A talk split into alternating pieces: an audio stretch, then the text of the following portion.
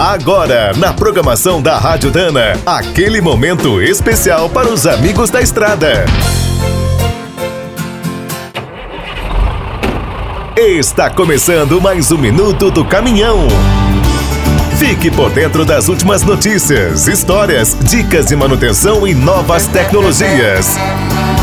Ao longo de sete décadas, o nosso país deixou de ser um importador de veículos para se tornar um dos principais fabricantes do mundo. Hoje, os caminhões e implementos rodoviários feitos no Brasil rodam em países da Ásia, Oriente Médio, África, Europa e por toda a América. Mas o começo foi difícil. As primeiras exportações aconteceram em 1965, com a venda de oito brutos da Mercedes-Benz e um da Scania.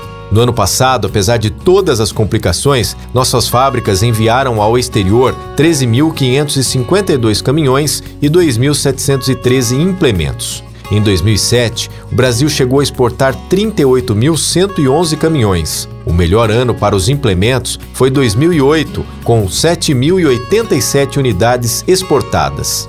Os principais clientes são os países da América Latina, África e Oriente Médio, mas já vendemos até para a Alemanha e os Estados Unidos. Por sinal, uma história muito curiosa foi o acordo de exportação entre a Volkswagen Caminhões e o grupo Packard. Durou de 1987 a 1997. Na época, como os norte-americanos ainda não tinham comprado a DAF, venderam o nosso Fuscão com as marcas Kenworth e Peterbilt.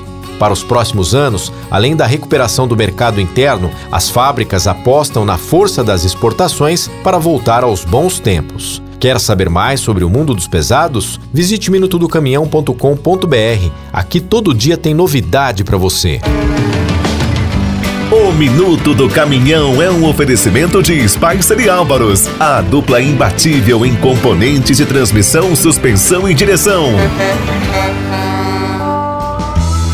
Quem é do trecho já sabe. Para ficar bem informado, a Rádio Dana é sempre a melhor sintonia.